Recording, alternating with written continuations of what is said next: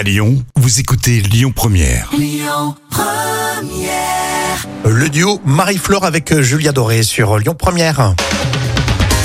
Histoire, tout de suite, dans l'instant culture pour épater les collègues avec Professeur Jam. Bien sûr. Euh, Comment ça peut être possible, à votre avis, dans les années 60, l'URSS a produit des fausses pubs? Et le savez-vous, effectivement, l'Union soviétique a été inondée de milliers de publicités pour des produits qui n'existaient pas. Et ce, dès 1967 et pendant près de 30 ans.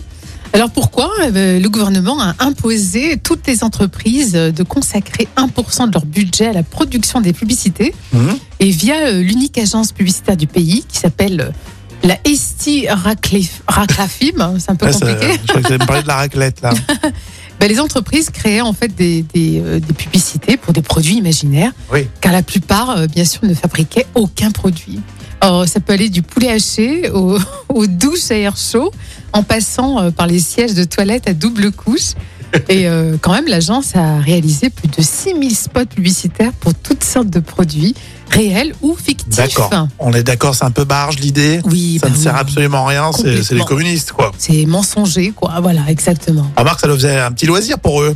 Oui, c'est sûr, même si c'était pas la réalité, euh, ça les a divertis un petit peu. Bon, on aura les moments cultes de la télé tout à l'heure. Euh, les chaînes canadiennes ont trouvé des politiques qui ne savaient pas parler du tout français, c'est drôle. Et puis on écoute euh, Gilles is Lucky tout de suite sur Lyon Première.